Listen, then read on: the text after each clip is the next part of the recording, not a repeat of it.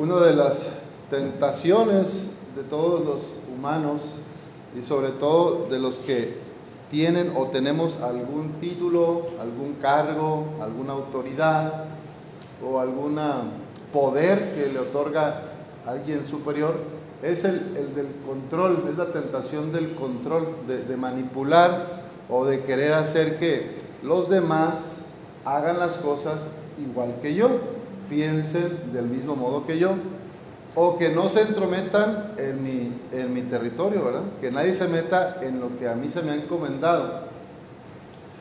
Algunos interpretan así este texto de, San, de Pedro, donde Jesús le dice a Pedro, ven. Y atrás también iba caminando Juan, Juan también iba caminando atrás de Pedro. Entonces Pedro voltea y ve a, y ve Juan, al discípulo amado, que era el más joven de los doce, y pues como que no le gusta, ¿verdad? Como que dice, yo soy el Pedro, yo soy el jefe aquí, este, este, este qué. Entonces, lo que le dice, al verlo Pedro, le dice a Jesús, Señor, ¿qué va a pasar con este?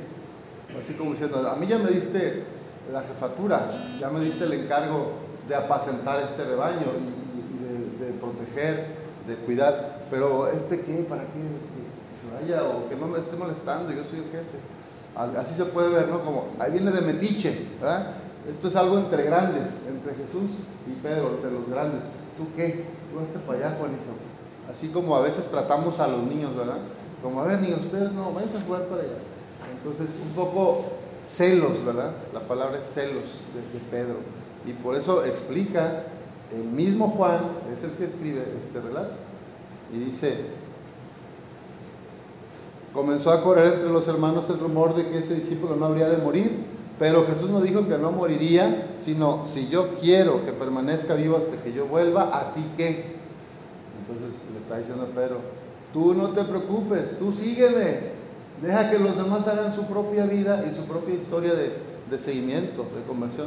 Nadie es igual que nadie, respeta la individualidad del otro.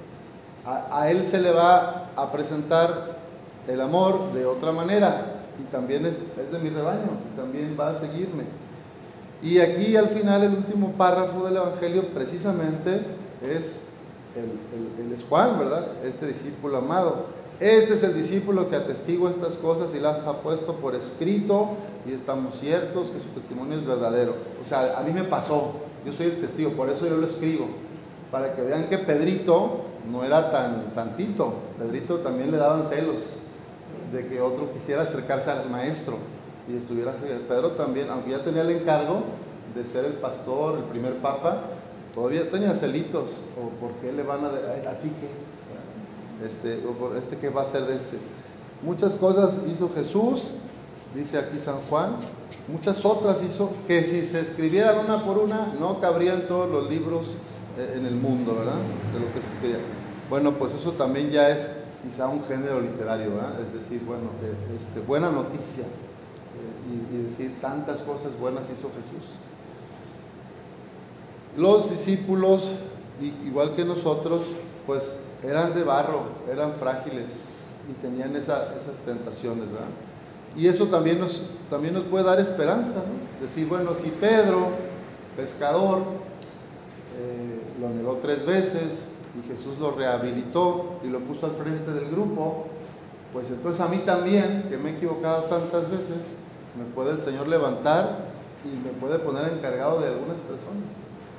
Y si Juan, que era tan joven, el discípulo amado, que uno dice, ay, los jóvenes hoy son, este, andan perdidos o no entienden o no van a misa, o sea, el prejuicio es ese, ¿verdad? Como que los jóvenes ya están en, otra, este, nada más en los celulares, en los videojuegos, pero no les interesa la fe. Bueno, a lo mejor este, algo, dirían así algo de, Juan hoy, ¿verdad? El más joven que va a saber, este, y bueno, y Juan este, fue el único que llegó al pie de la cruz, el único que con las mujeres, la Virgen María llegó hasta, hasta el pie de la cruz, todos los demás, sacatones, nos pelamos, no estábamos ahí. Entonces a los jóvenes de hoy también tienen un gran corazón, noble, servicial, trabajadores. Es cosa de, cómo, cómo llevarlos, ¿verdad? Pedir al Espíritu Santo que nos ayude a que esa nobleza que traen en su esencia se convierta también en seguimiento de Jesucristo. ¿Cómo, cómo presentarles la persona de Jesús de manera que ellos no sientan que son cargas, obligaciones, leyes, mandamientos, porque lo ven como, como que me quita libertad, sino que conozcan que Jesús en realidad es el que los va a liberar, el que los va a hacer más felices, el que los va a hacer vivir una vida con pleno sentido, el que les va a dar un, norte este, en su libertad y, en, su, en su vida presente y futura. Pues pidamos al Señor que todos nosotros podamos ser testigos desde nuestra individualidad, desde el llamado particular que cada quien tiene, desde su forma de ser que cada quien tenemos, nuestra forma personal, podamos seguir a Jesús sin tener que andarnos comparando con el otro. ¿Por qué el otro no reza como yo? Debería rezar como yo, que sí sé. ¿Por qué aquel va a otra iglesia o movimiento laical? Este es el bueno, ¿no? Deja que cada quien siga a Jesús como se le haga mejor. ¿Por qué aquel matrimonio este, no lleva a sus hijos tan alegrados como yo los llevo a la misa?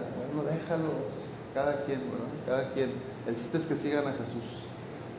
Que el Señor nos ayude a ser seguidores suyos y constructores de la paz. Que así sea.